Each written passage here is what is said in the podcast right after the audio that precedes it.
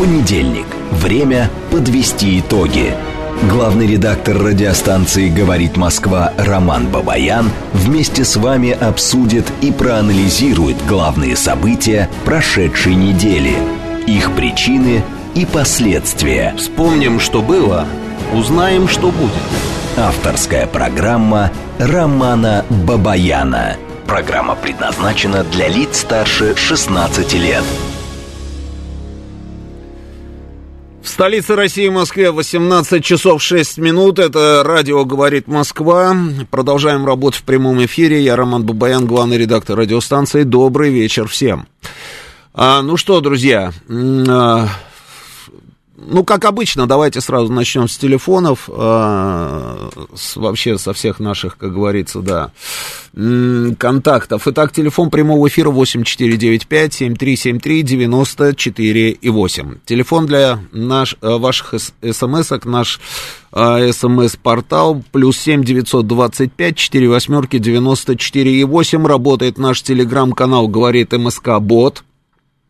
Соответственно, здесь сейчас началась трансляция нашей программы. Она же началась еще и на нашей странице ВКонтакте, и на Ютубе она тоже пока еще идет. Евгений Варкунов, звукорежиссер, сейчас нам доложит, сколько человек уже подключилось. Итак? 328. 328 человек. Обычно было 350. Что-то как-то вы не доработали, Евгений. 328 человек. Ну хорошо, давайте подключайтесь, выбирайте, где вам удобнее, да. Ну и традиционная перекличка. Поехали, значит. Ой, так, так, так, так, уже сколько сообщений-то, подождите. Это же нужно еще отмотать на начало. Ой, что происходит? А, где? Это, это наше сообщение? Это наш чат идет? Да. Что-то как-то здесь все очень много, да, запутано, и, и чего здесь только нет. Сейчас вот попробуют обновить. Ну что, друзья, значит, э, по поводу... А, вот, пошло, да. Волгоград... Так, так, так, давай, давай. Волгоград, увидел Волгоград я. Рязань, Пятигорск, Тагил, Уфа, привет передает нам. Эм, Торонто, прекрасно, Кемерово, э, Ниагара. Что такое Ниагара? Ниагара, Ниагарский водопад, да, красота. А, ну, прекрасно, да, прекрасно. Азов, ну, подтягивайтесь, друзья, подтягивайтесь. Значит, а, по поводу того, о чем мы сегодня э, будем с вами говорить. Новостей, на самом деле, было не очень много. Ну, такая вот бывает, знаете, вот неделя бывает просто очень-очень а, оживленная, да, с точки зрения информационного потока а бывает не очень. Но новости есть. И, на мой взгляд, основные новости это какие? Это, конечно же, ситуация в районе Артемовска. А, это, конечно же, то, что произошло у нас в Брянской области. Это, конечно же, конечно же, на мой взгляд, а, это встреча Лаврова и Блинкина. Это очень интересная история. И очень хотелось бы знать, о чем они говорили. Лавров и Блинкин, да, а, не было у меня возможности провинить. Да, подслушать было бы здорово, но не было такой возможности. Хорошо, да. И эм, есть еще одна новость. Я вот думаю, что, может быть, даже и с нее начнем, нет?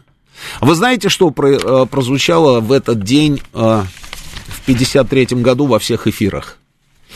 Все эфиры, с чего начинались? Сейчас я вам скажу. А в этот день, значит, а, прозвучало следующее.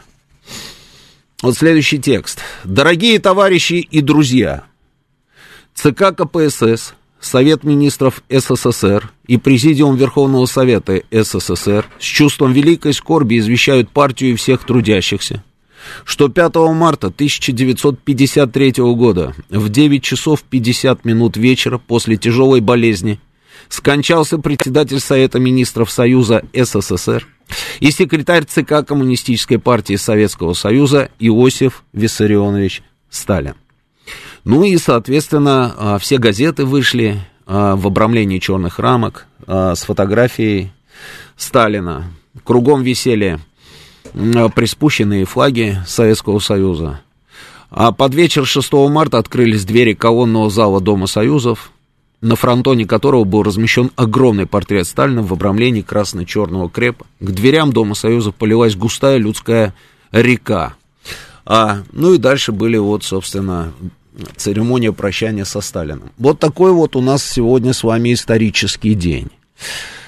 А, Нижний Новгород с нами, Александров, Ростов-на-Дону, Ташкент, Киров, Екатеринбург, Подмосковье, Нефтекамск, Молдавия, Германия, Кассель, а, Сардиния, Италия, Анкара, Урал, а, Костанай, что там еще убегает все это, Костанай, Волгоград, Рязань, а, ну много уже, да, много, Молдавия, я говорил, не говорил.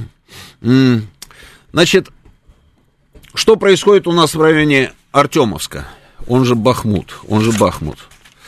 В районе Артемовска мы все, мы все ждем, на самом деле, вот этой а, информации о том, что город будет взят.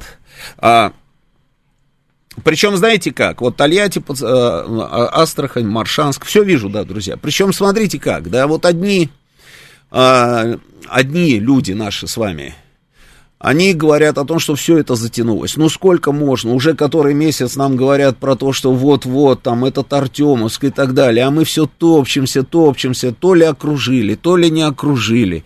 То ли, то ли уже там а, взяли всех в плен, то ли не взяли. То ли они вышли оттуда, то ли они не вышли. То ли есть противоречия и какие-то разногласия а, между этими бесами, которые рулят Украиной на сегодняшний день. То ли этих разногласий и противоречий нет. То есть вот одна категория людей стоит на этой позиции, что все затянулось одним словом. Другие, другие говорят, что нет, на самом деле ничего не затянулось, и все идет по плану. А Сегодня есть видео у нас, да? Вот пришла, пришла картинка. Картинка очень интересная. Давайте мы запустим эту картинку, которая, ну вот буквально только-только. Это самый свежак. Давайте запускаем видео.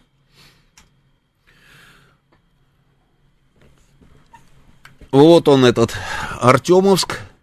Вот идут наши бойцы, штурмовые подразделения наши, вот они, вот они идут, идут, идут. Город, конечно, в ужасном состоянии. Это, это танк Т-34, который стоит на постаменте в центре города.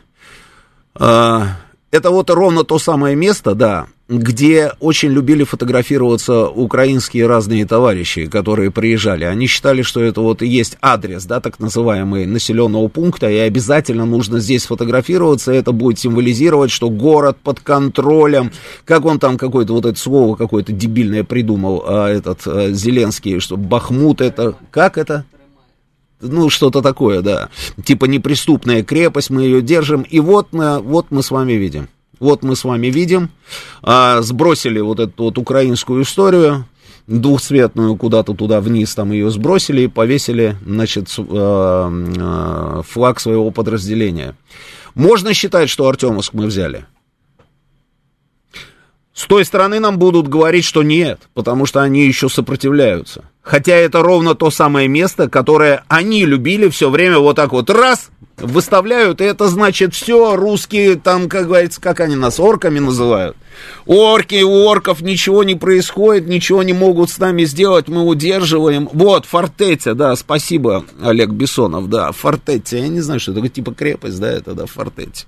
Форт, форт, наверное, что-то такое, да. М- а, я считаю, что можно говорить, в принципе, о том, что Артемовск взят.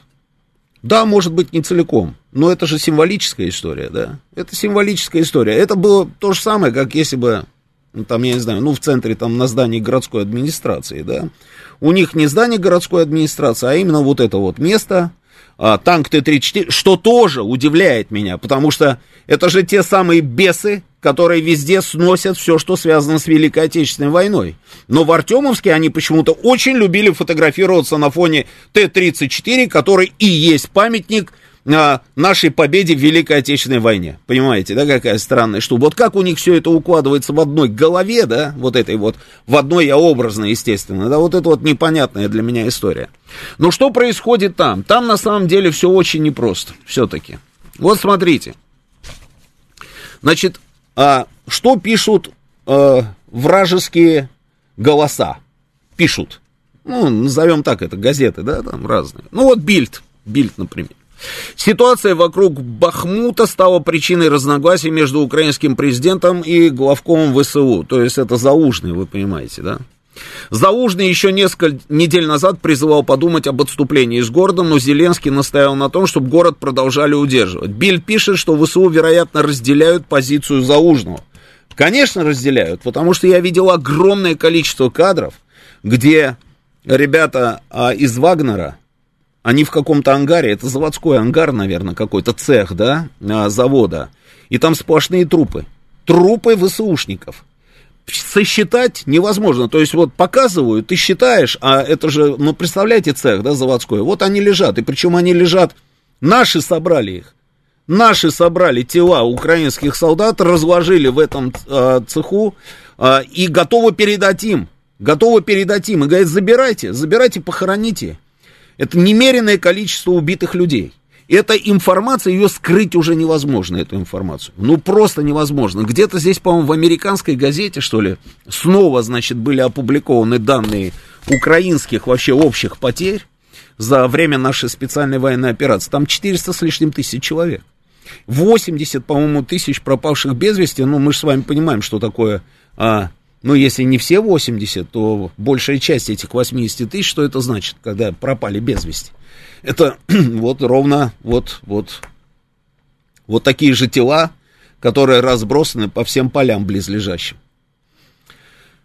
И они просто, ну, настаивали на том, что, ну, я имею в виду военные, там вокруг Заужного там и так далее, они настаивали на том, что оттуда надо убегать, уходить. И говорили, что пока, собственно, еще нет распутицы, то есть пока не так грязно, пока можно еще ехать по всем этим вот дорогам, да, дорог там нет, там одна единственная дорога, которая у них оставалась под контролем, и через которую они перебрасывали подкрепления, как подорванные, и снабжение своей группировки. Это дорога под нашим обстрелом. Постоянный обстрел, то есть нормального снабжения группировки нет. Они уходят проселочными дорогами и полями. Мы видели это видео. Они уходят, хлюпая в этой грязи, проклиная все на свете, они, значит, уходят из Бахмута или Бахмута, как там, я не знаю правильно, там, а, неважно. И они говорили, надо уходить, Заужный говорил, надо уходить.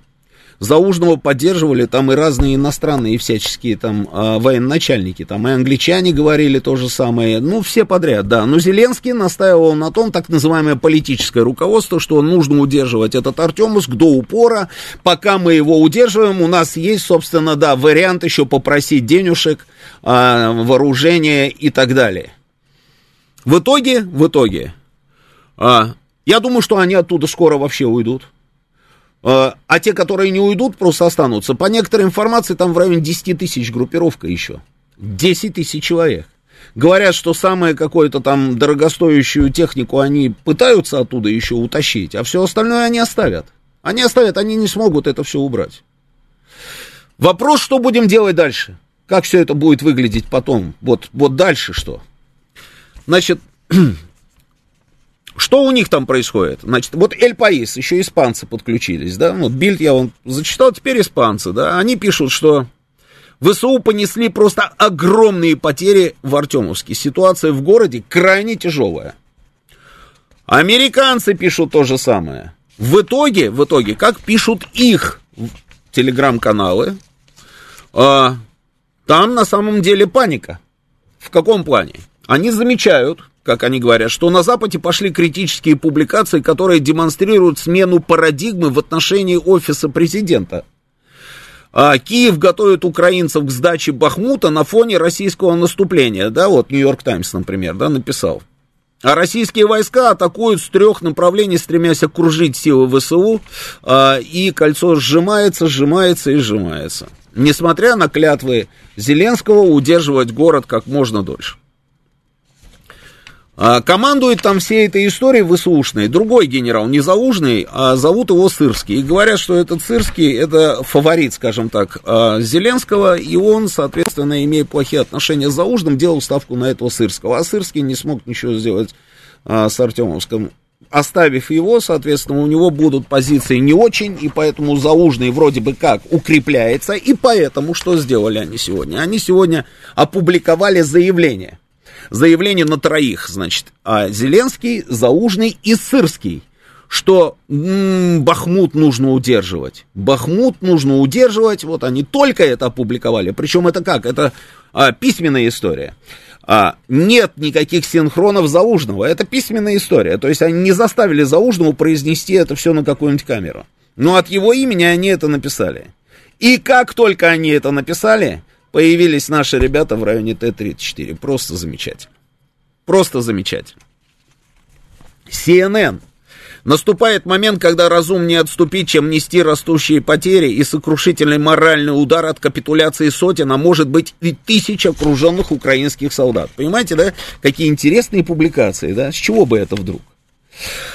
А, Нью-Йорк Таймс. Российские войска атакуют с трех сторон. Кольцо сжимается. Генерал-майор, значит, австралийской какой-то армии, значит, выступает в эфире австралийского телевидения и говорит, что армия России медленно, но верно занимает позиции Бахмутии вокруг него. Американский институт изучения войны пишет, что ВСУ будут вынуждены сдать свои позиции и отступить, когда русские перережут в жизненно важные пути снабжения войск. А наши не перерезают эту дорогу. Они ее просто держат под огневым контролем. А, а зачем ее перерезать? Отлично. Вообще вот смотрите, а вот наблюдая за всем за этим, это я вот отвечаю тем, которые говорили, что мы вот сколько-то там, а, ну, затянули процесс там с Артемовском, да, и топчемся на одном месте, и все никак не можем решить этот вопрос. Вы посмотрите на карту. Вы посмотрите на карту и сравните с нашей тактикой, которая была год назад. Ну, давайте просто представим, что это не Артемовск, да, а это Мариуполь. Мы сколько потеряли времени в Мариуполе? И сегодня очень многие говорят, там, в том числе люди, которые, собственно, разбираются очень хорошо во всех этих делах, они говорят, что если бы мы не потеряли бы это время в районе Мариуполя, может быть, мы бы имели значительно более выгодные позиции. А мы просто уперлись и это Азов стали, и это бесконечно длилась, да, вся эта история с этой Азов стали, и упустили время. Дали им, собственно, накопить силы, дали им получить дополнительные там поставки оружия и всего остального. А в Артемовске мы поменяли тактику. Мы в лоб пришли к Артемовску, но не остановились, мы стали обходить его справа и слева. И при этом, если мы посмотрим на карту, Артемовск далеко внизу остается. Наши справа и слева уже ушли вперед. Ушли вперед, а этот город остался здесь, внизу. Это же изменение тактики, нет? Это мы учимся на своих ошибках, это хорошо. Плохо то, что мы учимся по ходу. Нужно было бы, собственно, быть готовым на старте, но у нас по-другому не бывает. А, сообщение от Пригожина Евгения Викторовича. Написал письмо командующему группировкой о сроч... Э, э, СВО о срочной необходимости выделения боеприпасов. 6 а, марта в 8 часов утра моему представителю в штабе аннулировали пропуск, запретили ему доступ в штаб группировки, продолжаем громить ВСУ под Артемовском. Но это уже не первое заявление, собственно, Пригожина, да. Я думаю, что и на этот раз а, будет решен этот вопрос с поставкой боеприпасов. Хотя, конечно, это мне не нравится вся вот эта вот мышиная возня с этими боеприпасами. А, неправильно это все, неправильно. Значит,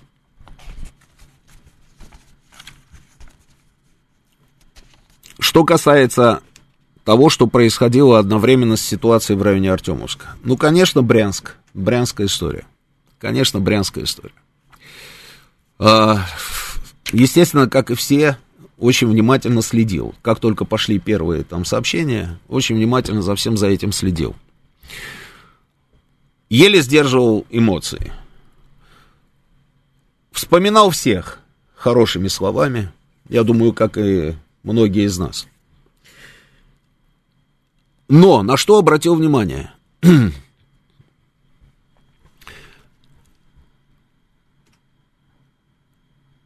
вот мы год уже, да, год уже мы имеем дело с этими вот товарищами, да, которые нам совсем не товарищи. И за этот год мы опять ничему не научились в плане информ... работы с информацией. Ну, не научились. Это удивительная вещь просто. Мы, им даже делать ничего не надо. Мы сами все сделаем. Им нужно просто забросить какую-нибудь вот хрень, не побоюсь этого слова. А дальше мы сами все раскидаем быстренько. Мы это все так расшарим, что ой-ой-ой. Не имели никакой фактурной информации. То есть вот конкретной информации не было. Были какие-то обрывки информации. Но что я только не читал, причем в абсолютно патриотичных, как говорится, телеграм-каналах. Я читал, что их там уже там, там, я не знаю, там чуть ли не тысячи человек.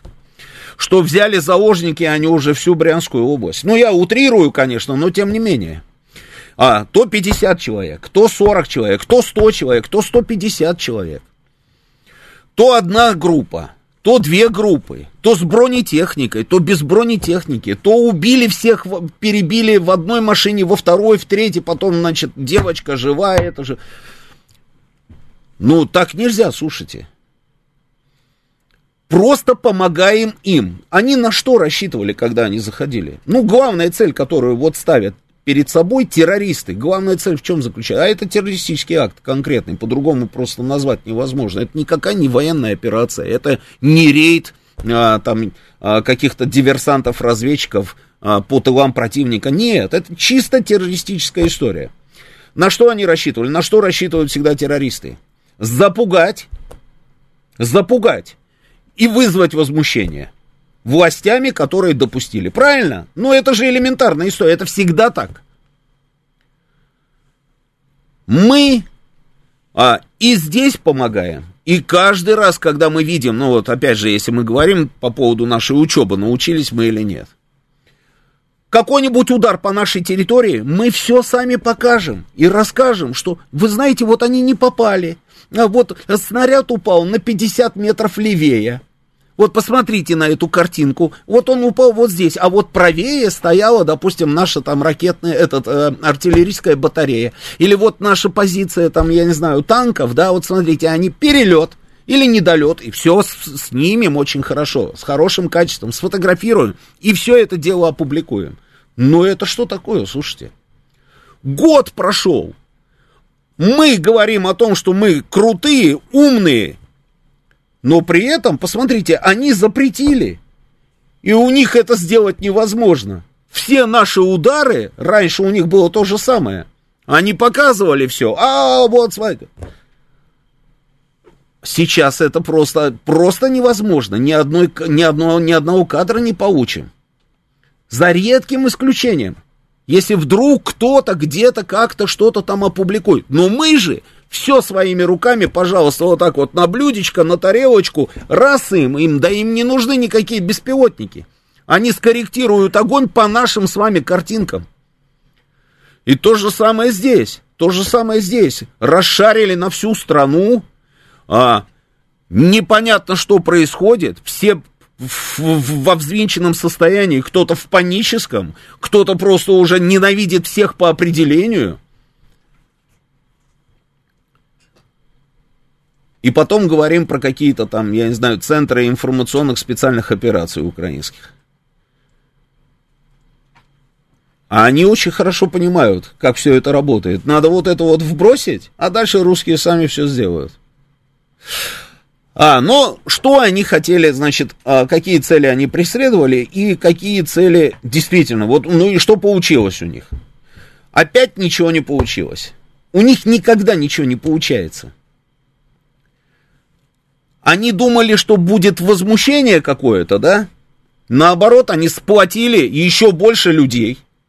Эти все, все наши люди теперь еще больше их этих отморозков ненавидят.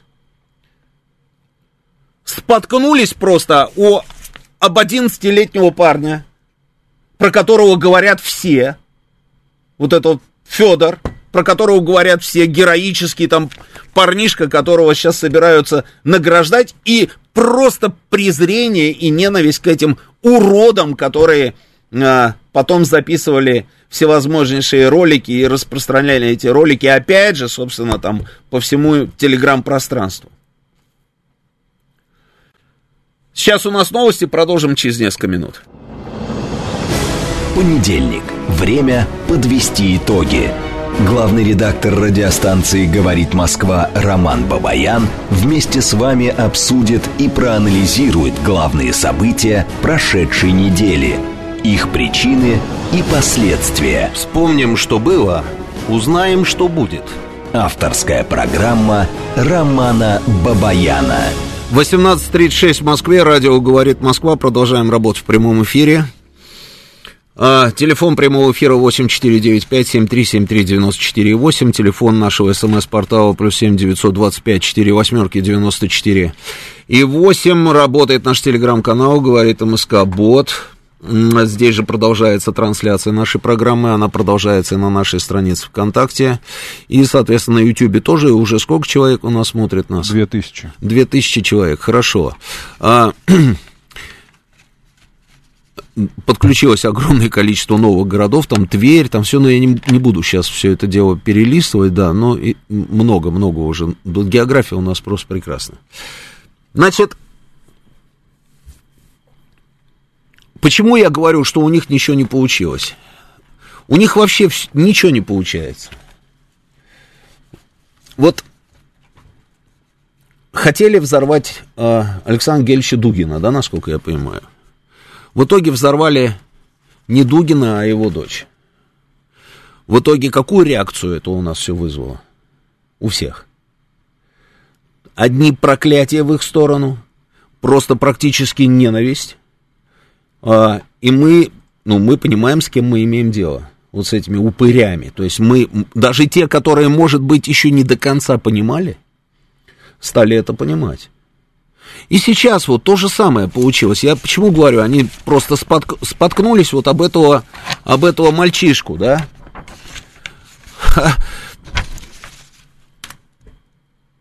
Вся вот эта история, когда стреляют по машине, в которой едут дети, и потом дети вот так себя ведут, а вот эти вот а, уроды потом записывают эти героические там видео или раздают э, интервью, в которых рассказывают о том, что они, э, естественно, собственно, руководство там и армии, и вообще, в принципе, украинское руководство знало о том, что они собираются сделать, и более того, готовили им эту акцию. Это подготовленная совершенно была акция.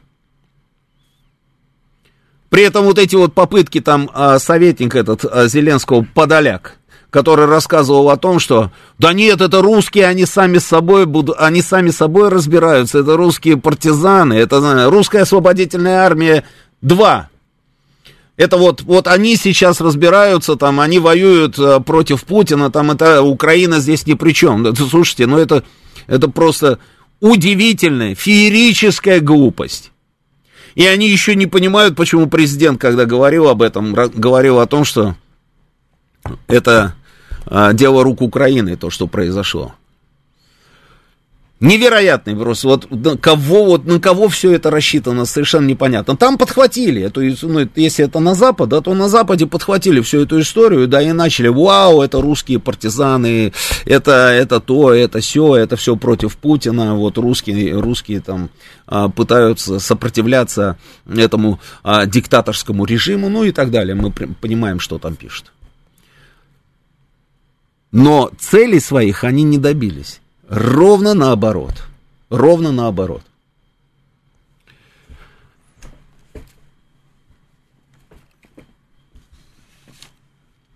У меня другой вопрос.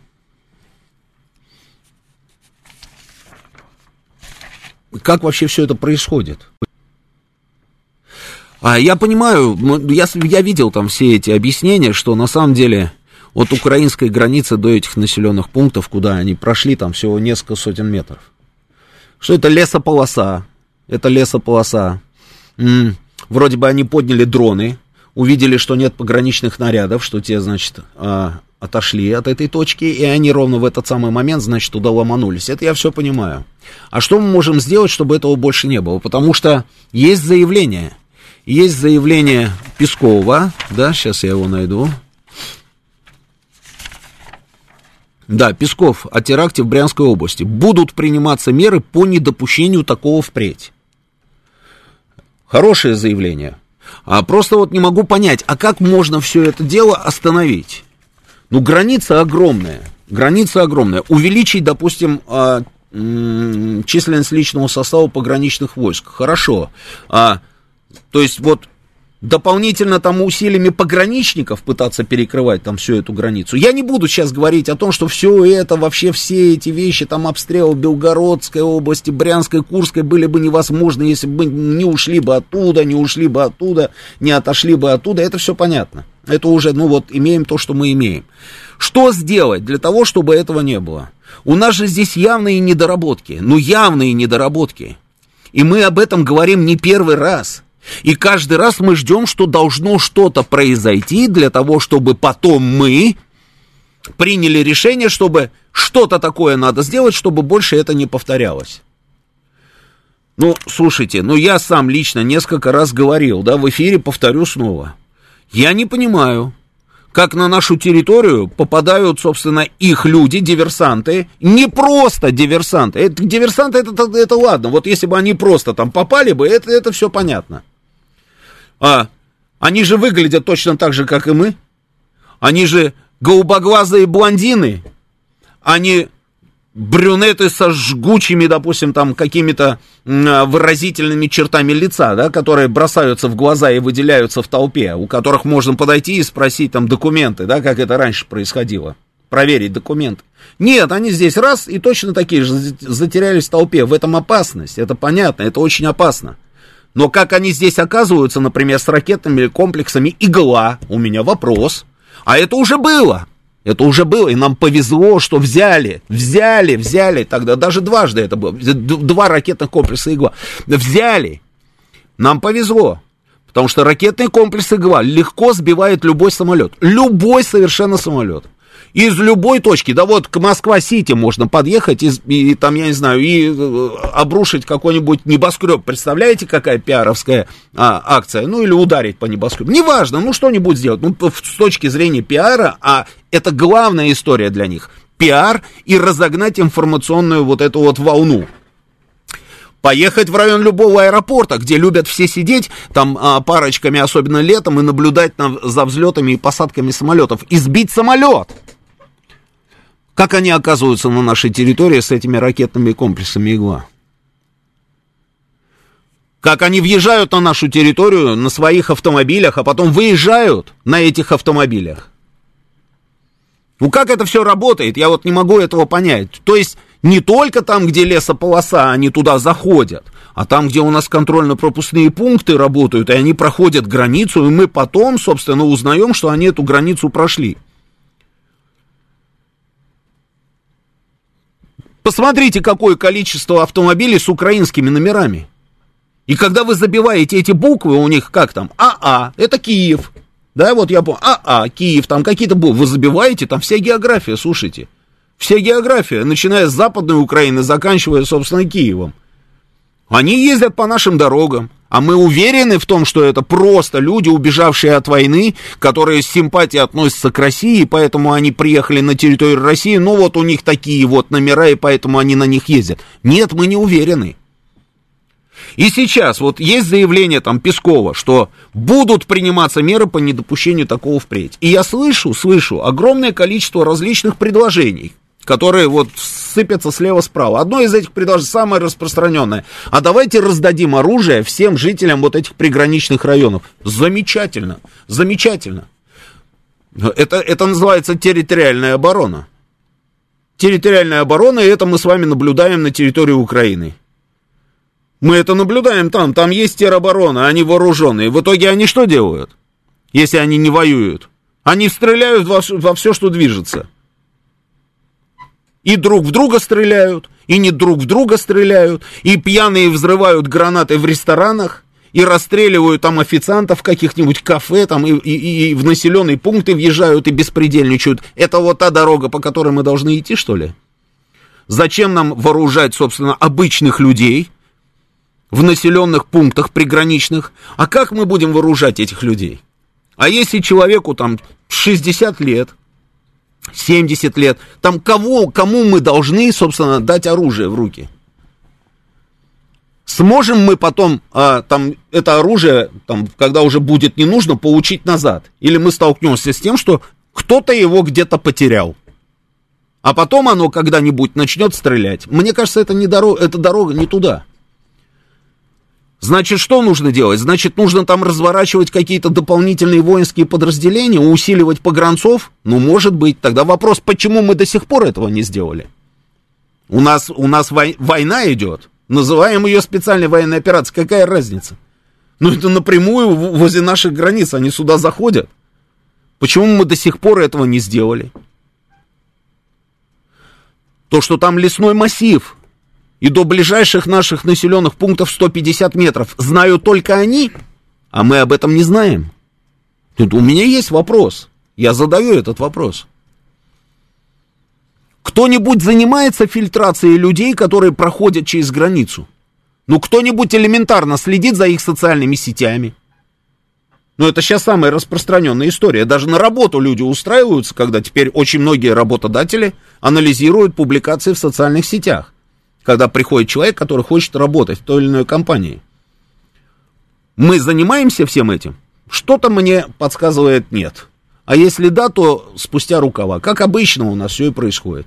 Потом у нас что-то случается, и мы говорим, не годится. Мы сейчас примем меры. Мы сейчас примем меры, этого не будет. Теперь по поводу этих персонажей, которые а, это все устроили. Вот это вот все. Все, все вот эти негодяи. Ну, а одного там вывезли ребенком. По еврейской линии он уехал, он оказался евреем. То есть он уехал туда, там то ли Капустин, то ли Никитин, не поймешь вообще, что там с ним, оказался неонацист. То есть вообще сумасшествие. Уехал по еврейской линии в Германию. то есть а, Германия тогда принимала всех жертв, собственно, гитлеровской Германии, да, еврейская национальность, пожалуйста, они принимали, оказывали помощь, там, выплачивали деньги, да. Ну, он оказался неонацистом, это же вообще какое-то сумасшествие. То есть, вот, вот как, как это все происходит, совершенно непонятно. Были задержания в той же самой Германии. То есть, это человек, которого взрастили они. Они его взрастили, при этом он почему-то возглавляет вот этих русских партизан. А остальные? И все выехали, слушайте. Кого не возьмешь, они выехали. Спокойно уехали покинули территорию России и там сидят и занимаются тем, чем они занимаются. Как они все выезжают с нашей территории? Почему мы всех вот так легко, всех негодяев выпускаем? Мало того, выпускаем. У них все активы, какие были, они все остались у них. Вы что думаете, у кого-то что-то забрали? Нет, не забрали. Нет, да я не боюсь даже произносить это слово. Забрать надо надо забрать. Ну нет же, они уезжают отсюда, здесь у них есть активы, активы это какие хочешь, хочешь недвижимость, хочешь не недвижимость, там много всего интересного можно найти. Они сидят там, работают против нас. Уже многие из них получили украинские паспорта. Лично из рук каких-нибудь там украинских вот этих недопрезидентов. То есть они граждане Украины, они сидят там, они работают против нас, они просто откровенные враги, но при этом у них здесь и бизнес, в котором они присутствуют, продолжает функционировать, и недвижимость у них есть, и никто ничего не делает. Более того, если им нужно, они продают эту недвижимость, а потом эти деньги выводят туда, берут, кладут на карман огромное количество, там, сотен тысяч евро за свои а, а, замки, полузамки, дворцы, не дворцы, там даже не знаю, как назвать, и прекрасно себя чувствуют. Это нормально? Ненормально. Одни говорят, ну если мы начнем сейчас вот, собственно, там что-то делать с их имуществом, это будет, значит, э, мы уподобимся Украине. А вы знаете, может быть, в некоторых моментах нам нужно повторить то, что там происходит. Ну, иначе абсурдная история. Абсурдная. Уезжают и начинают разрабатывать террористические акты против нас. Пономарев Илюша, который здесь сидел много лет, работал даже депутатом Государственной Думы. Кто не знает, то любой человек, который знает Пономарева, а, не даст соврать. Он же даже не скрывал всех своих вот этих взглядов. Он, он как работал, занимался подрывной деятельностью, находясь здесь внутри. Так и продолжает это делать там, но уже просто с совершенно другой скоростью. И ничего, и мы дали ему уехать. Потому что, потому что он украл деньги за какие-то лекции. Когда там какие-то лекции он типа читал в Сколково, мне было очень интересно. Я даже у него спрашивал, Я говорю, какие такие лекции ты можешь читать в Сколкове? Мне просто интересно, о чем эти лекции, Илюша? Заплатили ему какие-то бешеные деньги. Вопрос, кто заплатил эти деньги, где этот человек, тоже уехал? Он с этими деньгами, когда начали копать, Пономарев поверну, повернулся и спокойно уехал. И мы всех выпускаем, слушайте, удивительно. Человек, который не заплатил три штрафа, его могут тормознуть на границу, образно говоря. А человек, который там миллионы положил на карман и соскочил, нормально сидит в Киеве с украинским паспортом и топит за Украину против нас. И хочет, чтобы нас всех поубивали, чтобы нас просто не стало. Ненавидит нас лютой ненавистью. Понятно, почему ненавидит. Да целый список могу перечислить. Список, список людей. А наши издательства замечательные. Замечательные издательства у нас. Идем в книжный магазин любой, зайдем. В любой книжный магазин мы заходим с тобой, и что мы там увидим? А там мы с вами увидим бесконечное количество книг. Авторы этих книг сейчас, вот я даже подготовил вам здесь. Это просто удивительно, да. Невероятно. Вот очевидно невероятно это все.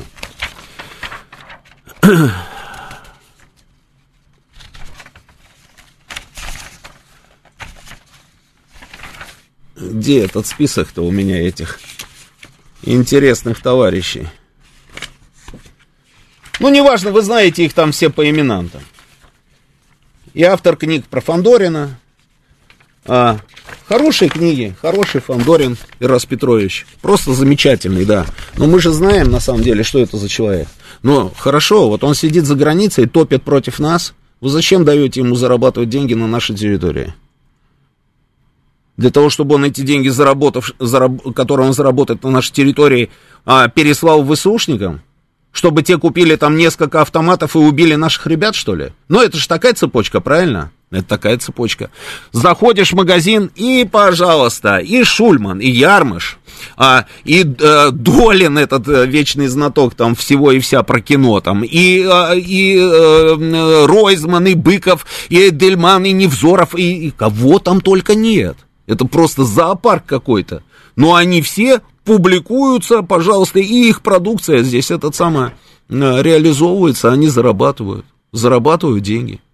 И у кого не возьмешь, я уверен, огромное количество всего интересного находится здесь, из того, что называется активами. Не хотите, не хотите, там, я не знаю, отнимать это, там, э, считаете это нарушением закона, отлично, заморозьте им эти активы. Заморозьте. Ну нет, Понимаете, и здесь нет, да, это можно назвать мелочевкой. Но если мы не про мелочевку, не про мелочевку, поставляем нефтепродукты, ну, поставляем же эти нефтепродукты. Нам будут говорить, ну, это не государственная компания, красно-белая, да, там не будем называть, чтобы не нарваться там ни на какие, а видите, издательство там не называю, чтобы на иски всевозможные не нарваться, но это самые большие известные издательства Российской Федерации. Компания красно-белая, отличная компания. Не поставляем мы разве а, нефтепродукты, горючку всяческим недружественным странам? Поставляем. Ну, это, и, и чего? Поставляем.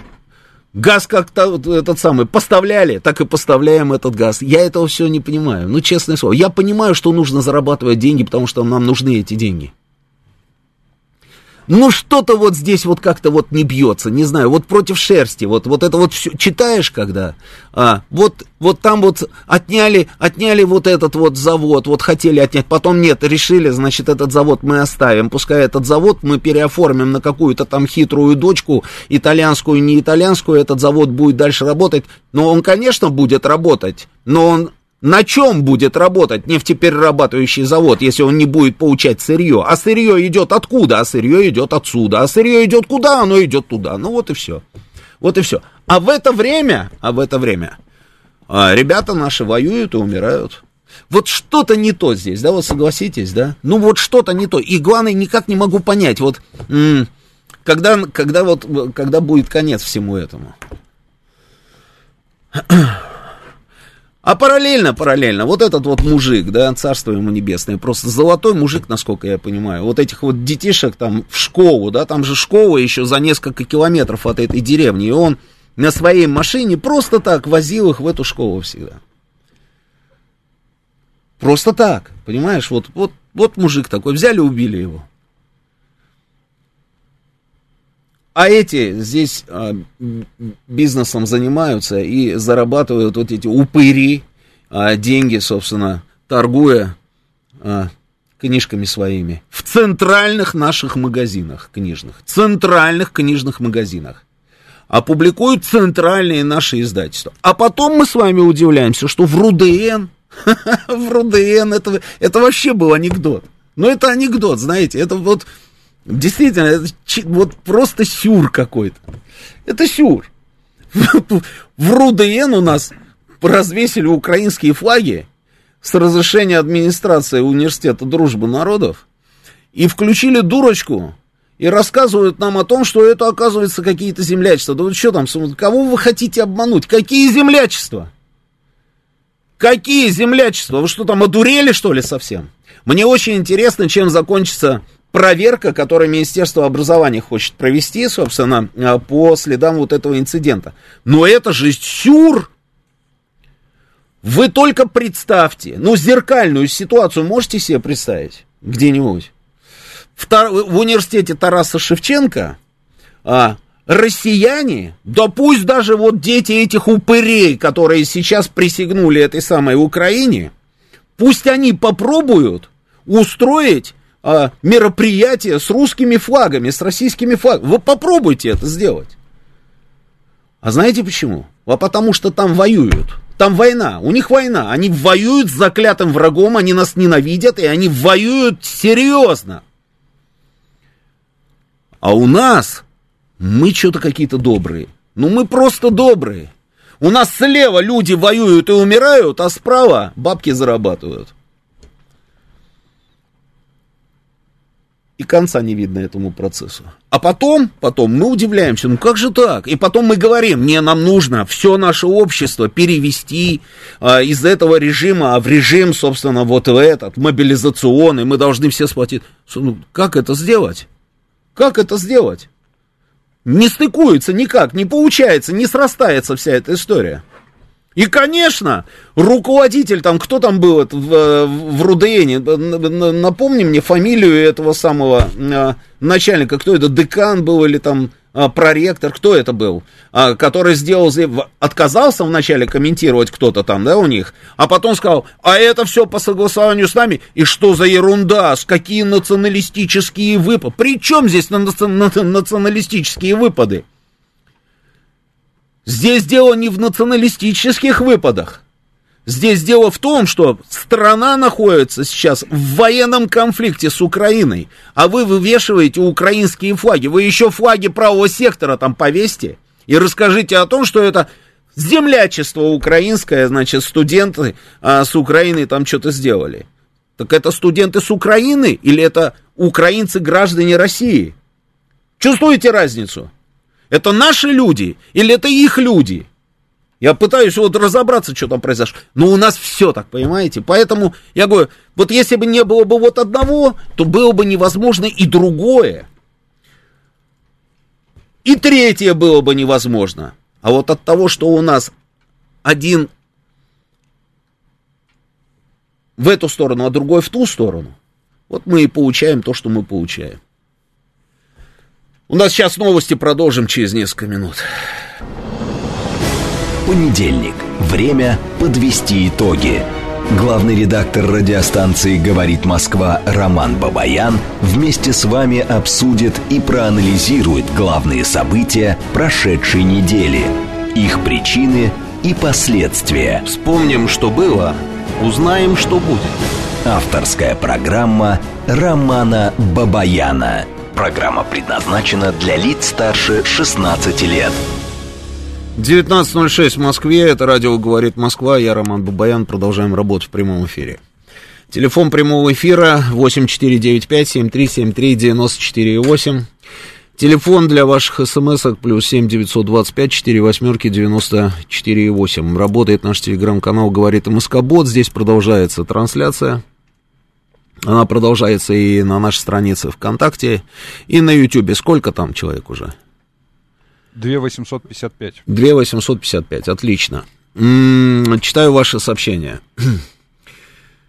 А, нет такого преступления, на которое не пойдет буржуй за деньги, а то, что русская кровь льется нашим олигархам по барабану, а может быть и по кайфу. Это же очевидно. Юстас нам пишет. Кстати, про Брянск, конечно, мальчик Федя герой, но почему в приграничном предвоенном селе дети ехали в школу, когда вся прифронтовая Брянская область находится на дистанционном обучении? Кто-нибудь объяснил вопрос? Вопрос есть, да, кстати, есть вопрос. Согласен. А, проректор вуза Базавук напомнил, что миссия РУДН заключается в объединении людей разных национальностей. А, да, конечно, да, да. Так и есть, да. Мы за все хорошее против всего плохого, да. Мы объединяем обязательно, да. Пускай расскажет он это, расскажет а, тем, кого а, расстреливают, вот эти вот украинцы, те, которых давят, вот пускай там вот тоже, вот, вот, вот как-то поделиться с ними алгоритмом, собственно, вот этого вот а, объединения, да, строительства этого объединения людей, там, всех национальностей. Дело не в национальности, еще раз. Дело совсем не в национальности. Они наши граждане или они украинские студенты? Они наши граждане. Они этнические украинцы, отлично, отлично. Ну и что? Мы не имеем ничего против украинцев этнических, ничего не имеем. Учатся они прекрасно. Но они граждане Российской Федерации. И не надо нам здесь рассказывать о том, что вывешивая все вот эти флаги, под которыми сейчас убивают наших солдат, это просто потому что, ну, потому что мы вот за дружбу народов. Нет, это так не работает. Это отмазки называются. А,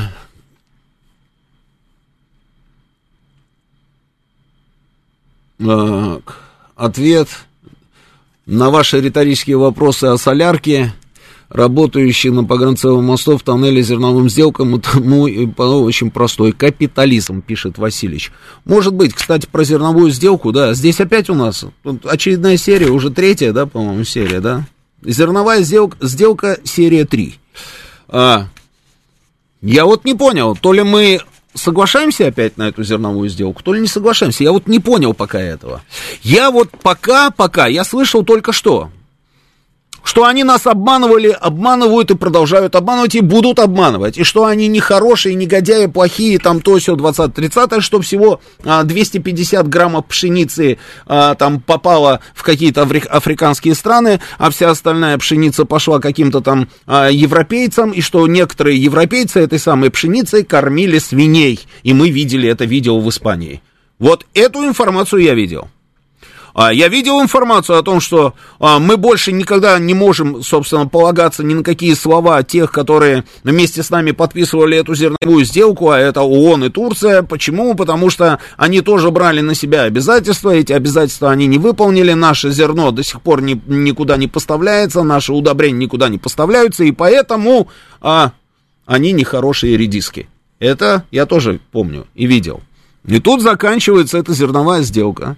И начинается опять. И, а, я еще что видел? Я еще видел а, сообщение о том, что именно кораблями, вот этими или сухогрузами, которые участвуют в этой зерновой сделке, что только не привозят и не увозят, начиная от обычного оружия, заканчивая какими-то радиоактивными материалами, которые вроде бы как завезли на территорию Украины. Ведь не один же я видел эти сообщения. Я видел эти сообщения. И об этом нам говорили большие генералы о том, что вот, вот они пользуются, значит, вот этим коридором, так называемой зерновой сделки, и поэтому завозят не пойми что. Вот это я видел. Тут заканчивается, значит, срок этой зерновой сделки. И начинается. Глава Всемирной продовольственной программы призвал продлить зерновую сделку. Дэвид Бисли заявил, что это можно сделать а, что это нужно сделать любой ценой. Миллионы голодающих в мире зависят от этого зерна. Идут конфликты, пандемия, климатические шоковые явления, конфликт на Украине. При этом только один Киев может прокормить 400 миллионов человек на планете, написал Бисли а, у себя в Твиттере.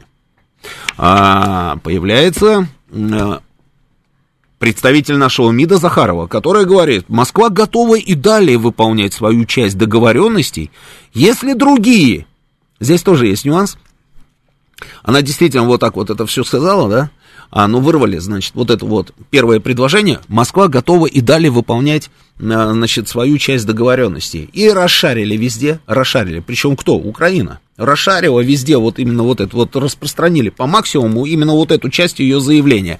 И знаете, с какими комментариями? Да они терпилы, их опять прогнули, орки ничего не могут, мы заставим, и, и так далее, да? Угу. Ну а что она говорила в реальности? Она сказала, что Москва готова и далее выполнять свою часть договоренности, если другие участники соглашения будут исполнять обязательства на равноправной основе. Если это очередной мухлёж, если это очередная попытка вытащить то, что им нужно, а все остальное забыть, и мы видели эти примеры даже по продовольственной сделке, то извините, сказала она в эфире а, федерального телеканала. Но здесь я понимаю, что она имеет в виду. Ну вот у меня вопрос, а как вы думаете? Вот я задаю это, а давай голосование, заводи голосование. Как вы думаете? Что это? Тут, тут, еще, тут уже? А, это старое голосование, давай обнули. Я ему, заводи голосование, он открывает, а там уже просто море каких-то этих самых процентов. Так, значит, как вы думаете, мы продлим зерновую сделку? Если мы ее продлим, то ваш телефон 8495 134 21 35. Если мы ее не продлим, потому что нас кидают, это не я сказал, и не я использую эту формулировку. Нас кидают и, ну, нас обманывают. Нас обманывают, нас разводят там и так далее, и так далее. И мы поэтому не продлим. Ваш телефон, если вы считаете, что не продлим ни при каком раскладе, 8495 134 21 36. Давайте звоните, интересно. У меня есть ответ. Я могу свое мнение высказать, но я сейчас не буду этого. Давайте, звоните и проголосуем, да. Посмотрим на ваши, на, на результаты. А, Значит, что касается дальше, вот по Брянску, по Брянской вот этой вот террористической истории. Я уверен, я уверен, что э, эти упыри, которых удалось опознать, я думаю, что они плохо кончат. А почему я так думаю? Не потому, что я выдаю желаемое за действительное, нет, не поэтому. А, вы видели заявление президента Путина на коллеги ФСБ? А, не видели, да? Жалко, я, у меня есть видео, но я, ладно, сейчас не будем, да. Значит, он выступает на коллегии ФСБ а, и говорит, описывает ситуацию, что происходит. Как там все вот эти вот а, всякие Америки и все остальное там поддерживают вот это недогосударство, с которым мы сегодня разбираемся, как они делают ставку на взрыв ситуации здесь у нас внутри, внутриполитическую ситуацию. И президент а, назвал их мразями. Он говорит, хотят всю эту мразь, которая сидит здесь у нас, значит, активи... чтобы она активизировалась и так далее. Сказать, что я был удивлен, это ничего не сказать. Потому что Путин никогда не употреблял таких слов. Вы когда-нибудь слышали от него какие-нибудь вот аналогичные э, словечки, да? Какие? Какое? Давай, Евгений вот слышал у нас, Варкунов. Замочим в сортире было. Замочим в сортире, в сортире и мразь. Ты не видишь разницы, да? А, ну, понятно. Путин никогда не употребляет таких слов. Более того, когда ты общаешься, разговариваешь с ним.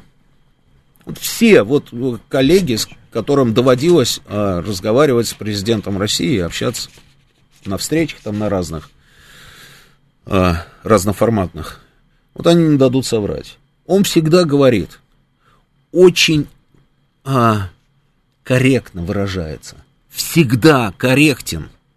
Причем, знаете, интонации даже у человека, он, он всегда спокоен, он всегда говорит чуть ли не э, такими, знаете, вот э, просительными какими-то интонациями, да, вот, знаете, ну, если вы не против, может быть, я вас очень прошу, ну, вот, давайте попробуем, а, там, к этому вопросу, может быть, вернемся чуть попозже, а когда у меня будет информация, там, побольше информации, я обязательно с вами поделюсь, там, этой информацией, я вам обещаю.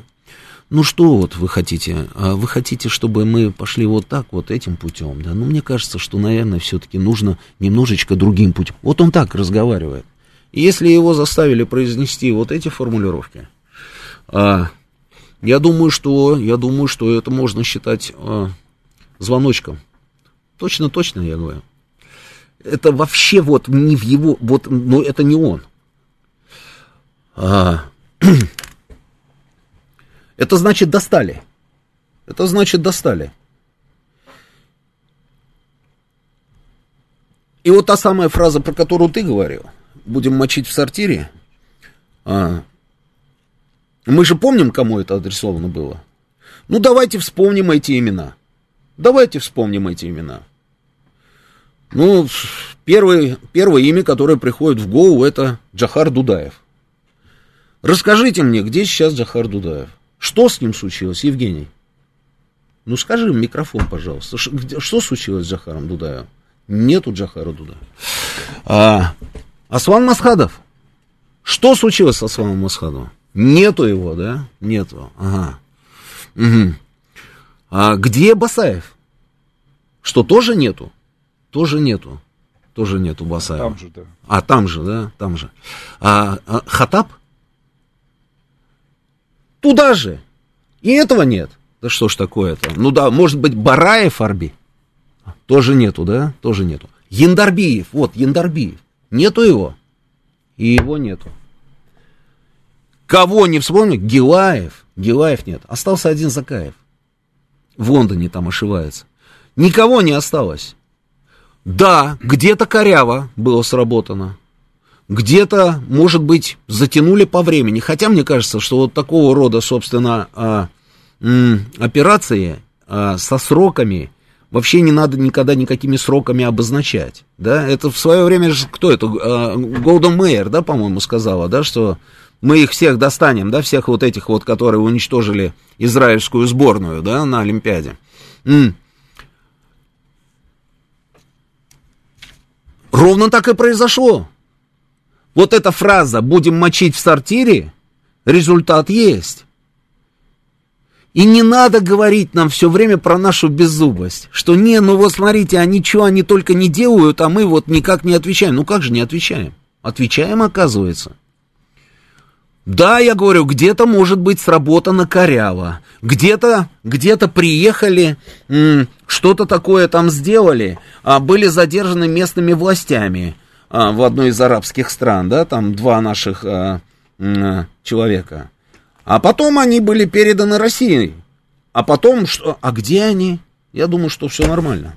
Я думаю, что с ними все нормально. Где-то, где-то не очень, не очень там как-то вот тонко, да. Но тем не менее, результат есть. Результат есть. И я думаю, я думаю, что, ну, в общем, короче, вот этим негодяям, которые вот это все устроили, они в списке. И я думаю, что это список не только вот эти вот фамилии, которых удалось, как говорится, вот сейчас в брянской вот этой истории, там, как говорится, определить. Этих фамилий в этом списке уже много фамилий разных. А, сложно, сложно, нелегко, но еще не вечер, еще не вечер. Я думаю, что в этом списке много разных фамилий. И они это знают, они это знают. И все их вот эти вот а, ролики. Вот мы сейчас здесь, а вот мы сейчас это сделали, а вот сейчас мы вот это сделали, а это ни о чем не... Это, а вот, а вот о, о, какие мы крутые, это все, знаете, это хорошая мина при плохой игре. Они все прекрасно знают. И все риски были известны уже на старте. Были известны эти риски. Еще интересная штука, еще интересная. Это вот а, а, Вадим пишет, а, Дорошев, а, чем закончилась история? Они просто ушли, расскажите. Ну, во-первых, они не просто ушли. А, как нам, я, я могу, все, все, все, что я могу рассказать, это то, что э, повторить ту информацию, которая была, да, информация, по-моему, была ФСБ, да, что их выдавили на ту территорию и накрыли дальше артиллерийским минометным огнем. А что будет дальше, я вам только что рассказал. Когда, не знаю, но обязательно будет, увидите. Значит, еще что было интересного? Интересная была еще одна история, на мой взгляд. Вот это вот встреча Блинкина с Лавровым.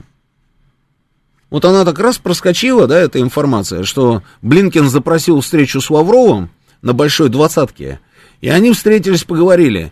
А, и вроде бы, вроде бы как, Блинкин ничего нового там не сказал, по крайней мере, вот в той а, информация, которая была обнародована, да, вот то, что обнародовали, там все то же самое, там типа э, справедливый мир, прекращение там того, другого, 20-го, 30-го, и мы готовы, готовы сотрудничать по договору о стратегических наступательных вооружениях. У меня вопрос, а что они так все засуетились-то, я что-то не пойму.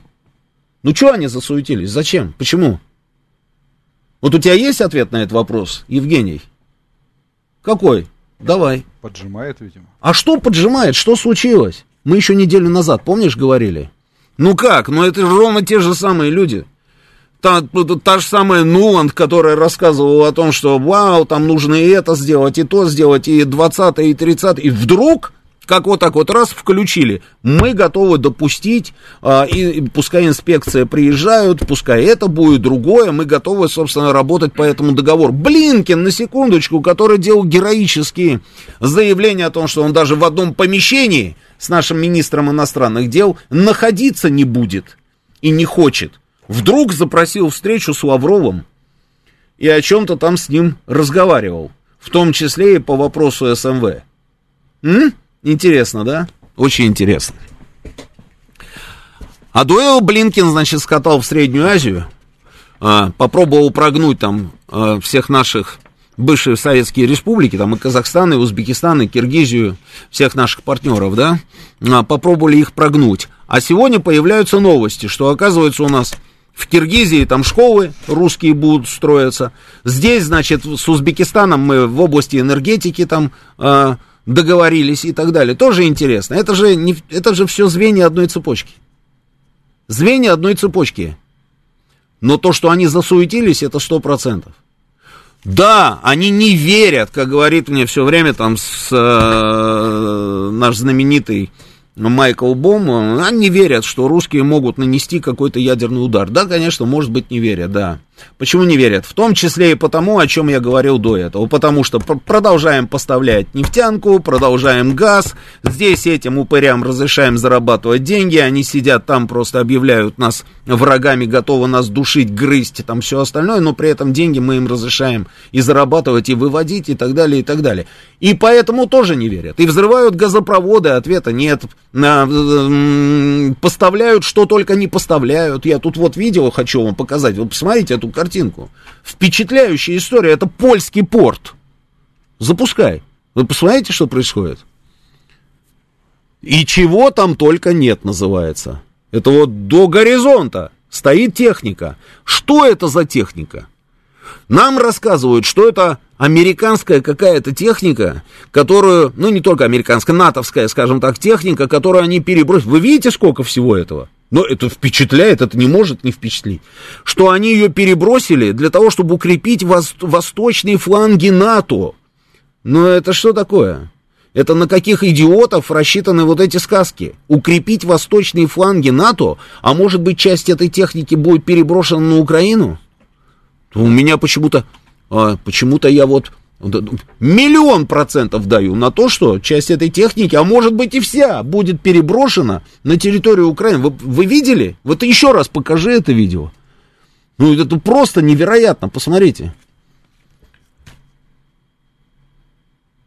Это нам рассказывают по поводу танков, то ли дадут, то ли не дадут, то ли дали, то ли не дали, самолеты и все. Чего там только нет.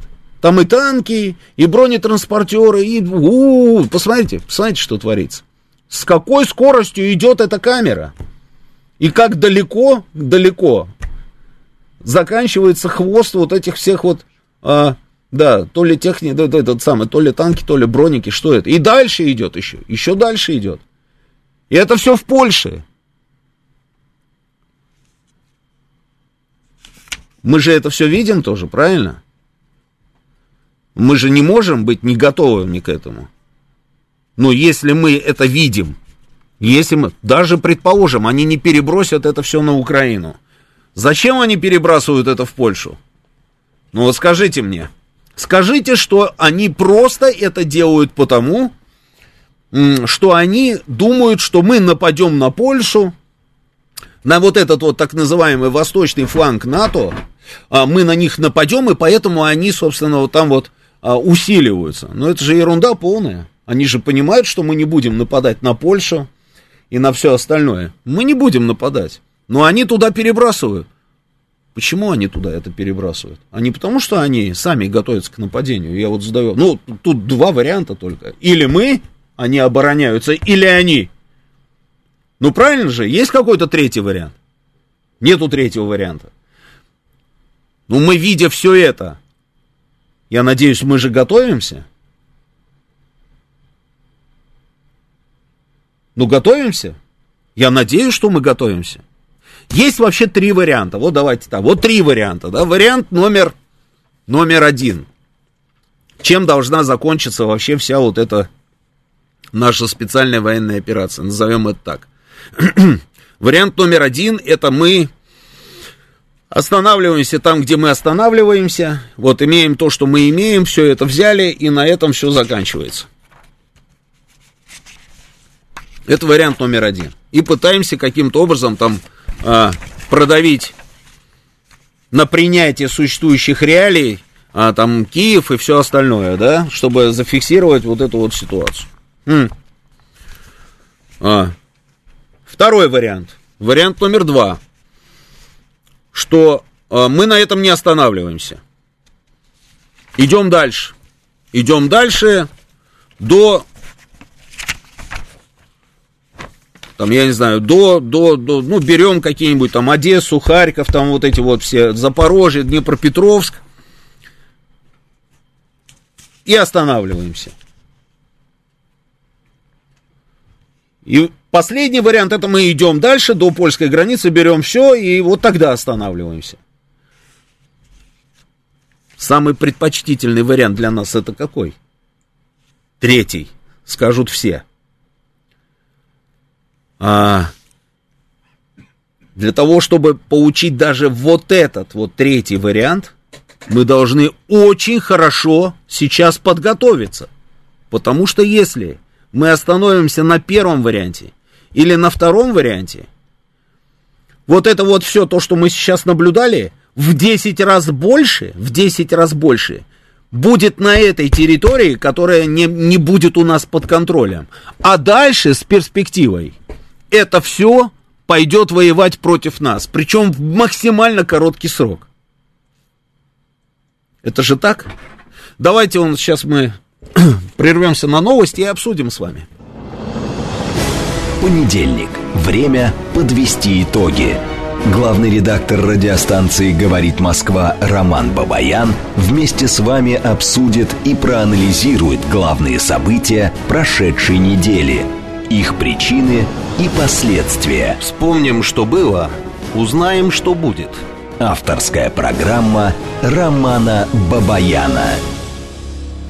19.36 в Москве, радио «Говорит Москва». Продолжаем работать в прямом эфире. Я Роман Бабаян. Телефон прямого эфира 8495-7373-94-8. Телефон для ваших смс-ок плюс 7 925 4 восьмерки 94 8. Но, знаете, что-то у нас какие-то проблемы с э, смс-ками. Опять, видимо, слетел этот, да? А, ну ладно, в общем, тогда без смс обойдемся, да.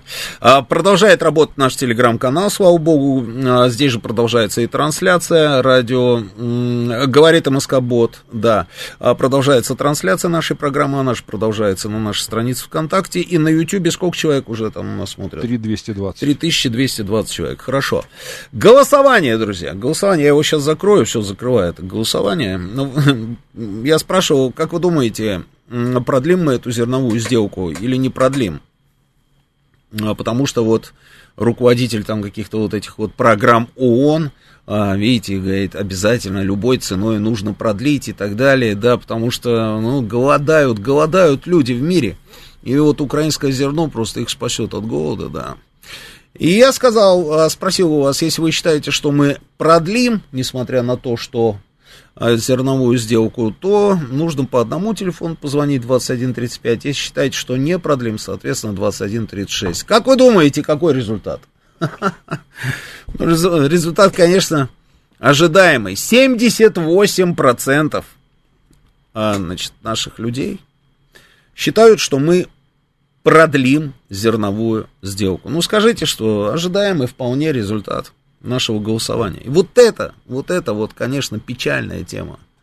Печальная. То есть мы с вами все равно уверены, что несмотря на то, что нас уже 28 тысяч раз обманули, и ООНовцы обманули, и турки свой гешефт получили от участия в этой сделке, Украина там в шоколаде деньги зарабатывает на этой зерновой сделке, а может быть еще и оружие туда-сюда таскает.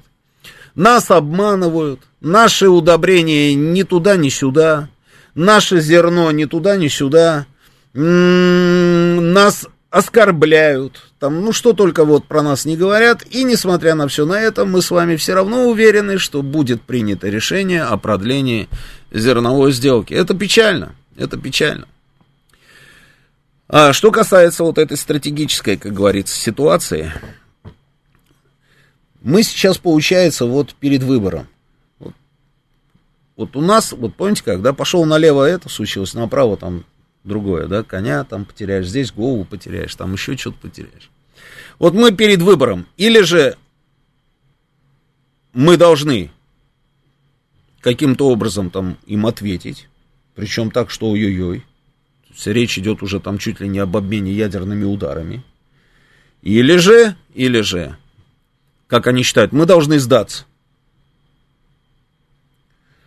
Наша задача вот просто перевернуть ситуацию, сделать так, чтобы они были перед выбором. Понимаете, да? Чтобы они были перед выбором. Надо их поставить в этот самый тупик. Надо, надо чтобы они понимали, что вот если вот что-то, то они гарантированно получат просто ядерный удар. А они больше ничего не боятся.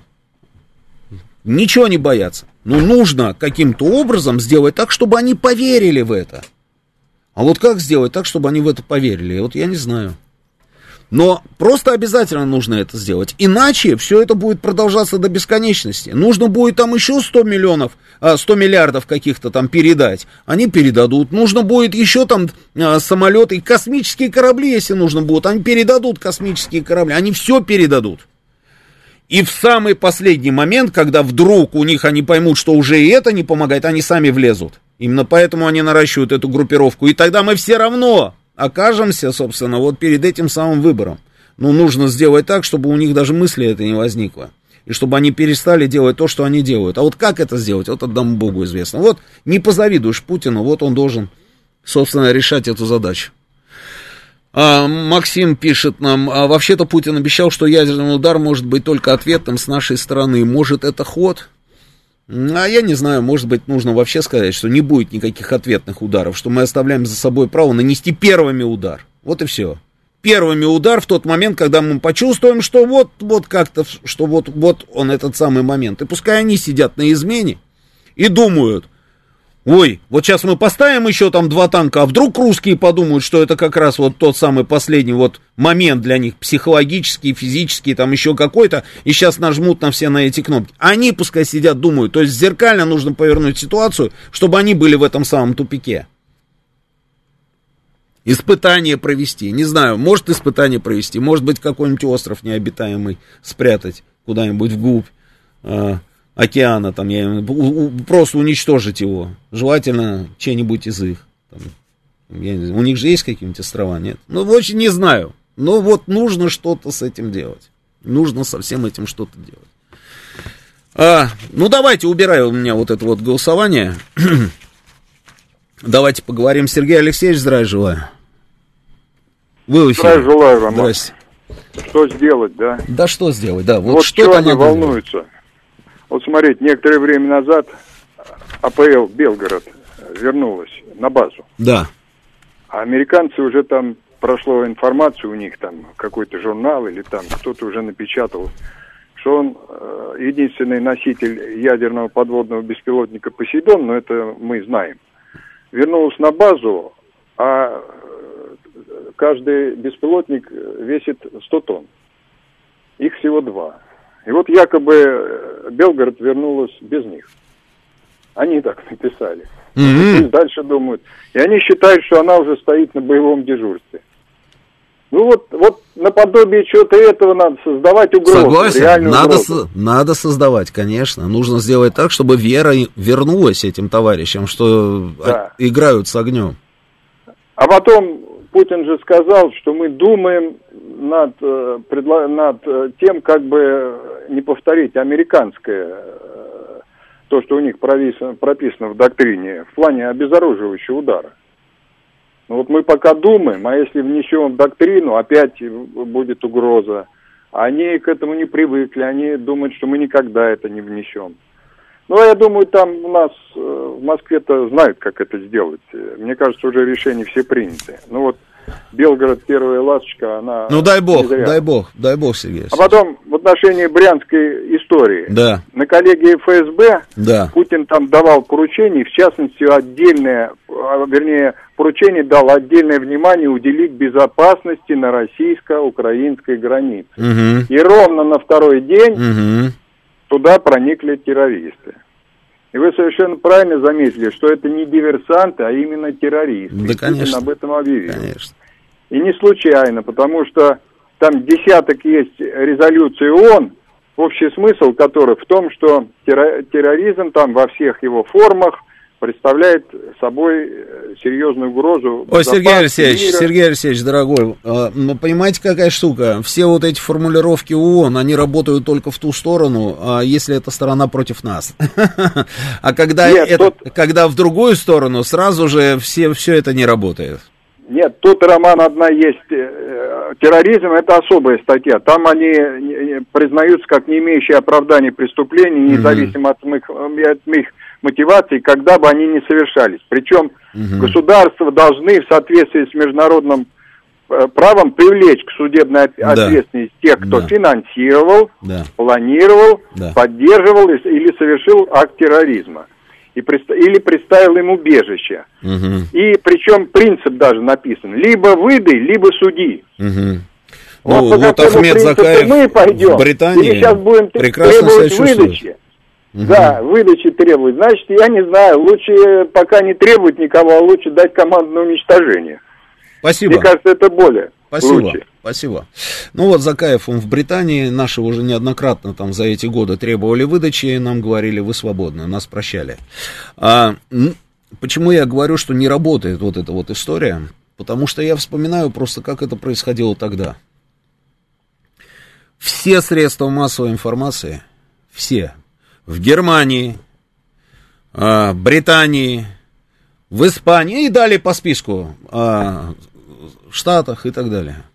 Они всех этих людей, ну, очевидных совершенно террористов, которые захватывали самолеты, которые взрывы устраивали в аэропорту, подземные переходы в Москве, захватывали Нордост, захватывали школу без... Ну и так далее. Мы все это знаем, все помним. Они их знаете, как называли? Они их называли повстанцами. Понимаете как? Они не называли их боевиками. Они ни в коем случае не называли их террористами. Они их называли повстанцами. Борцами за свободу и независимость. А еще знаете, кто так их называл? Наши правозащитники. Это наши правозащитники. Я, я показывал одному из них вот так вот в видоискатель, показывал кадры, как отрезали голову нашим солдатам. Он так посмотрел, такой, ой, какой кошмар, какой кошмар. Но они же за свободу свою, вот так, за свободу же они свою борются. Правозащитники, чьи права только эти правозащитники защищали, непонятно. А Тим Гульдиман, помните такого человека? ну, тот, кто вот э, постарше помнит, наверное, Тима Гульдимана такой, знаете, на Майку похож. Знаете, они как близнецы, братья. И Тим Гульдиман, Нед Прайс, представитель Госдепа, и Майкл наш. А, Тим Гульдиман, представитель, а, сейчас это называется ОБСЕ, а раньше это наз, называлось, как она называлась до переименования, ЕБСЕ, да, как, как она, ну, в общем, да. Этот человек все время их называл, все время их называл борцами за свою независимость, точно так же повстанцы, защитники Ичкерии, ну как угодно, как угодно, тем самым, которые вот творили то, что они творили. Кто-то в Турции спрятался, кто-то в Британии спрятался, кто-то в Германии спрятался. По всему миру разбежались те, которые уцелели. Такой третий эшелон вот этих вот а, руководителей этой самой Ичкерии. А, и что? Они их судили? Нет. Они их выдали? Нет. Мы предоставляем им доказательства, видео даем, видео. А они говорят, что? Они говорят, не-не-не, это неубедительная а, база для того, чтобы мы приняли решение об экстрадиции. Ничего нового. Ну, просто нужно рассчитывать на самих себя и делать то, что то, что надо делать. Следующий звонок, слушаю вас, вы в эфире говорите. Добрый вечер. Добрый. Роман Георгиевич. Я вот э, хочу вас спросить об одном. Вот сегодня я на телеглазу увидел Финляндию. Вот там они могут поставить миллион тех, кто ненавидит Россию. Ну а что же мы не готовим? Они готовят постоянные. Почему же мы не готовим? Вот 300, 300 тысяч собрали, как бы определили, ребята воюют. А остальные что у нас делают? По ресторанам сидят. Да, понял, но не только по ресторанам, но вопрос понятен. Да, вопрос понятен. Я не знаю, почему. Вы у меня спрашиваете, почему? Я не знаю. У меня нет ответа. У нас специальная военная операция. Мы считаем, что те силы, та группировка, которая у нас есть, нам достаточно. Наверное, я так думаю. Но просто если окажется, что недостаточно, и если в какой-то момент окажется, что вся вот эта вот армада, вот эта вот лавина просто может оказаться, собственно, в состоянии боевых действий с нами, и мы такие, а нам этого недостаточно. Ну, мне кажется, что нужно же, собственно, понимать тем, кто отвечает за все за это, что этот вариант не, не пройдет. Что это все чревато. И на кону стоит просто судьба российского государства вот судя по тому, что я слышу, это понимание есть. Если есть это понимание, значит, есть и определенные действия. Я так рассуждаю, потому что в противном случае все было бы просто напоминало бы сумасшествие какое-то. Следующий звонок, слушаю вас, говорите вы в эфире. Алло. Здравствуйте. Добрый вечер, Роман Георгиевич. Ну, неужели вы понимаете, мы просто марионетки в этой страшной игре, в этой трагедии. Такого не было более тысячи лет. Вы понимаете, что случилось? Что мы выполняем волю Вашингтона. Они сказали будь воевать, мы воюем. А что, разве нельзя было миром? Как Ярослав ну, наверное, поступал... можно было миром, да. Я слышал уже этот плач Ярославна бесконечный, да. Нельзя было миром. Можно миром, да. Только никто не знает как. Слушаю вас, говорите в эфире. Алло. Говорите, говорите, вы в эфире. А, да, здравствуйте. Здравствуйте. Знаете, ну вот можно долго там обсуждать, ну как, как с нами там обходятся зерновой сделки там и так далее. Но, э, на мой взгляд, причина кроется несколько в иной плоскости. Тут как бы стоит, наверное, мне подобрать слова, так чтобы там не, не было критики действий, да, но когда ну, невозможно эффективно воевать, когда э, у тебя семьи, день, э, деньги, счета за рубежом в странах НАТО.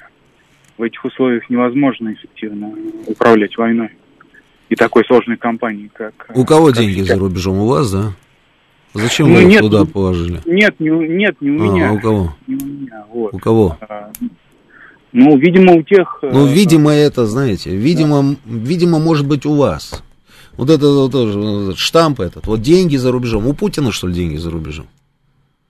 Да вы бы уже давным-давно бы узнали бы об этом. Вам бы уже доложили, что все деньги Путина уже отняли. И показали бы прям на... Вот они, эти деньги Путина, сказал бы нам Жозеп Барель. Или там еще кто-нибудь. Вот они, эти деньги, мы их нашли вот в этом самом банке, ха-ха-ха-ха-ха, и эти деньги мы сейчас сделаем с ними то-то, то-то, еще-то и двадцатое. Ну, вот это вот все, вот, ну, вот деньги. Да, может быть, у кого-то есть деньги. Да, может, 20 миллионов раз об этом говорили. 20 миллионов раз об этом говорили, что, может быть, они у кого-то есть, эти деньги. Но это точно не у тех людей, от которых зависит, собственно, а, судьба государства на сегодняшний день. Слушаю вас, вы в эфире. Алло, здравствуйте. Здравствуйте. Ну, вот два вопроса. Давайте. Первый вопрос. А, а, вы назвали три варианта. На мой взгляд, возможно, еще четвертый вариант. О, давайте. Польша планирует в какой-то момент просто пойти войной, захватывать территорию. То есть она пойдет фактически на Украину, да, как бы захватывать. И нам, возможно, придется именно как бы с Польшей в это, на территории Украины воевать. То есть э, это первый так момент. А вот вы говорите, а что нам Мне делать, кажется, нам... вот мне а? кажется, здесь немножечко все сложнее. Сама Польша не пойдет. Польша ну, что, поляки ну, похожи на идиотов? Ну, Нет, да. они хитрые ребята, вы же знаете поляков. Они что, да, идиоты, они что ли? видят западные Да то, что они спят и видят, они не только западную Украину видят. Они вон в Костроме были, под Костромой были поляки. Да. Они спят и видят много чего. Дело не в этом, дело в том, что а, желания не совпадают с возможностью, к сожалению. Не, ну там вот это арма, э, вот это я вижу. Но это а же не поляки, не поляки пойдут, они сами не пойдут. Они-то пойдут, они с удовольствием пойдут в составе армии Наполеона, с удовольствием пойдут, но сами по себе не пойдут. Понимаете, почему? да? А почему не пойдут? Да потому что, потому что не пойдут. потому, что, потому что окажутся в составе Российской империи в очередной раз. Вот поэтому и не а. пойдут. И вот еще вот вопрос такой у вас был, как нам напугать, ну, фактически Америку. Ну, смотрите, да. Амери- Америка испугалась э, Северную Корею. Может быть, надо просто показательно сделать с ней военный союз и провести показательные учения, там, с запуском ракет вместе с Северной Кореей. И тогда все достаточно будет страшно американцам, мне кажется. Ну, так как Корея спасибо. безбашенная, ну, он же сказал, а, там... то есть, а, я понял, Помните, да, то есть да? с хулиганом этот самый объединиться, да, и сказать, это да. не мы, это хулиганы, да? Ну, да, как да. вариант, да, как вариант, я понял. Спасибо. Спасибо. Ага, пожалуйста. Спасибо. Корейцам дать что-нибудь такое, сказать, пацаны, давайте этот самый, там, долбаните, а мы, в случае чего, скажем, это, э, это не мы, это вы, да? Ну, вариант есть, да, ну что. Слушаю вас, говорите, вы в эфире. А, то есть а, я понял, да, то есть с хулиганом. Надо же, это сам себя слушаю, с задержкой причем, да, на целую минуту. А, говорите вы в эфире. Нет? Что опять? Алло. Алло, здравствуйте. Здрасте, да, говорите. А, Роман, ну смотрите, меня зовут Смотрю. Дмитрий, я с Смоленской да. области, да, если да. с вами ну, с кем-то общался, может, с Юрием. А, смотрите, у меня по поводу Брянска, да, Угу. Брянск это тот случай, когда наши пограничные службы просто не досмотрели, не, усма, не усмотрели за границей. Это как было перед, э, как начался ковид, это было то же самое с Белоруссией, когда белорусы, э, ну, через границу, через леса, через болото, через поля, э, ехали к нам на работу, и через границу их, естественно, к нам не пропускали. То же самое и здесь, возможно, было. То же самое, не то, что они через блокпосты какие-то наши проходили, а они просто... Ну, это очевидно, ну, уважаемый Дмитрий.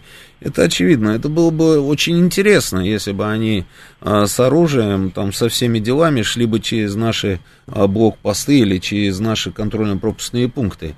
Это, это понятно, что они шли через лес. Да, да, вы правы. Слушай вас, добрый вечер. Говорите, вы в эфире. Алло, здравствуйте. Здравствуйте. А, добрый вечер, Роман Георгиевич. Добрый. У меня один вопрос, я к просьба к вам как руководителю, может быть, так нет? К, ко мне как что? Нет. Руководитель? Нет, вопрос. Давайте, и... давайте, теряем время, давайте вопрос, да, у нас осталось-то ага. всего, господи. Ага. Роман Георгиевич, как да. вы думаете, вот на сегодняшний день, на сегодняшний день, вот очень много вопросов по этим э, как бы спецоперациям. Не, не ждут ли наши, это не так, я так думаю, угу. что внутри Киева или, или э, потому что сам этот клоун находится сейчас во Львове, э, какая-то должна быть, ну, то ли переворот, то ли что-то. Мне кажется, что там назревает. Как вы считаете? О, вы знаете, можно, в принципе, а, руководствоваться этой версией. И тогда, может быть, и полегчает. Но э, я вот что-то вот как-то вот не могу понять, а что, что, какие предпосылки? Вот где информация о том, что там что-то назревает? Все, что я пока вижу, что Зеленский задавил всех и вся. Закрыл партию а, а, там все партии запретил, которые вот немножечко там не в ту сторону, как говорится, выступали. Лишают мандатов у депутатов Верховной Рады, которые а, на выборах получили эти, лишают эти манда, мандатов. М-м, своих людей расставил абсолютно везде, а, в, из финансовой, из политической точки зрения, у него полный шоколад. А, я, ну, где там предпосылки? Вот я не могу понять. Предпосылок пока нет, да. Мы, конечно, можем чего-то ждать, но мне кажется, что уже хватит ждать. Уже надо, надо не ждать, надо уже действовать. Слушаю вас, говорите в эфире. Мандатов у депутатов Верховной Рады, которые... А что происходит? Мне дают послушать наше радио все время, да, по этому номеру телефона? Давай отобьем, да. Так, все. Следующий звонок. Слушаю вас, говорите вы в эфире. Добрый день, Роман Георгиевич. Добрый. Вот последний человек сказал, что нам нужно ждать переворот в Киеве, грубо говоря, да? Да, да, сказал, да. А с кем там разговаривать? Там Не- население не запугано. Там это даже и нечего ждать, нужно разнести все и все. Просто разнести и все. Все понял, спасибо большое, спасибо. Ну, мне кажется, ждать точно не надо. Я по поводу разнести все не знаю, все или не все, да, а вот ждать точно не надо совершенно четко. Да, и последний звонок, слушаю вас, говорите вы в эфире. Нам нужно ждать пере- переворот в Киеве. Что за чудеса-то сегодня у нас? Ну ладно, значит, не судьба, все.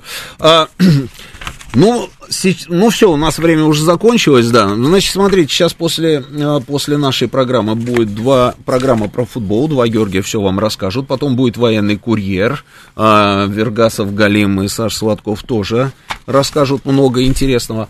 А я, знаете, вот напоследок хотел здесь вот а, такой вот график показать, вот интересный, да, BBC-шники, BBC-шники, вот видите, вот такой вот график, его видно, да, наверное, да, ну, вот я так на камеру. А, значит, BBC со ссылкой на МВФ спрогнозировали экономический рост в некоторых странах. Я что-то, когда этот график увидел, на 23-24 год, да, я увидел этот график и не могу понять вообще, что происходит, потому что знаете, где, э, кто здесь б- больше всего растет? Не, ну, на первом месте Китай. Экономический рост на первом месте у Китая. А на втором месте, знаете кто? Евгений. Не знает. Россия? Смотри. Россия, рост России. У Британии, наоборот, идет спад влево, видишь на графике? А, есть небольшой рост у Италии, у французов, у Штатов, Канада, Япония, но на втором месте после Китая это Россия в районе а, там трех, э, двух, двух с половиной процентов рост Два- на 23-24. Ну, ты видишь, да, вот BBC, МВФ. Интересная история, да? Вот нужно будет ребятам дать нашим, чтобы они каких-нибудь экономистов а, как пос- поспрашивали, что это значит. Все, сейчас у нас новости, встречаемся через неделю в этой студии.